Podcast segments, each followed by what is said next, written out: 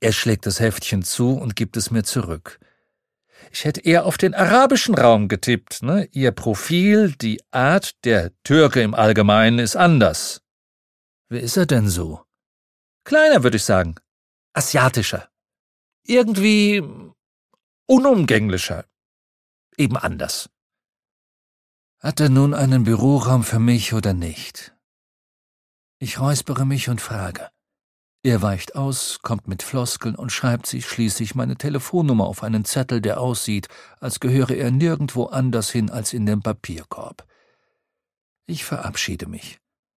Eine Woche später werde ich von einer Sekretärin abgewimmelt. Ich fegte Kippen und tote Insekten vom Fensterbrett, lehnte mich mit dem Rücken zur Straße dagegen und betrachtete die Arme verschränkt mein Büro. Ein bisschen aufräumen, den Teppichboden auswechseln und ein frischer Kalender, dachte ich. Das könnte die Arbeitsplatzqualität enorm steigern.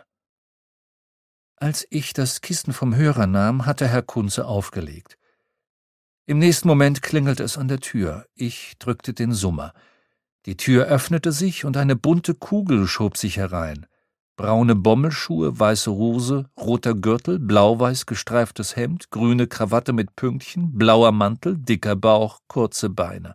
Von Kopf bis Fuß auf Lebenslust eingestellt, blieb er neben der Tür stehen und musterte entgeistert das Büro. Er stand einfach da und guckte. Und je länger er stand, desto weniger schien ihm einzuleuchten, was er hier zu suchen hatte. Schließlich fragte ich, kann ich Ihnen helfen?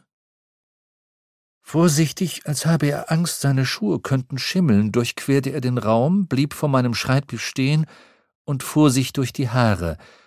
Dann rückte er die rosa Brille zurecht und fiebte Mein Name ist Weidenbusch, ich will Sie engagieren. Er fiebte tatsächlich.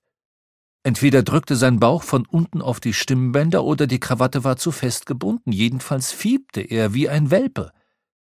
Alles in allem machte er den Eindruck eines durchschnittlichen Westendaffen, der Rotwein schlürft, ohne Bier von Fanta unterscheiden zu können, gebügelte Unterhosen trägt und meint, rosa Brillen und bunte Uhren machten Charakter. Was ihm fehlte, war ein gepflegter Viertagebart, und dafür konnte er nichts. In welcher Angelegenheit?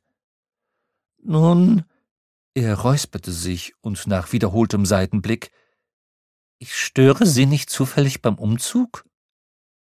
Ein Wink mit dem Betonpfeiler. Nein, brummte ich, lächelte ihn an, nahm eine leere Zigarettenschachtel, knüllte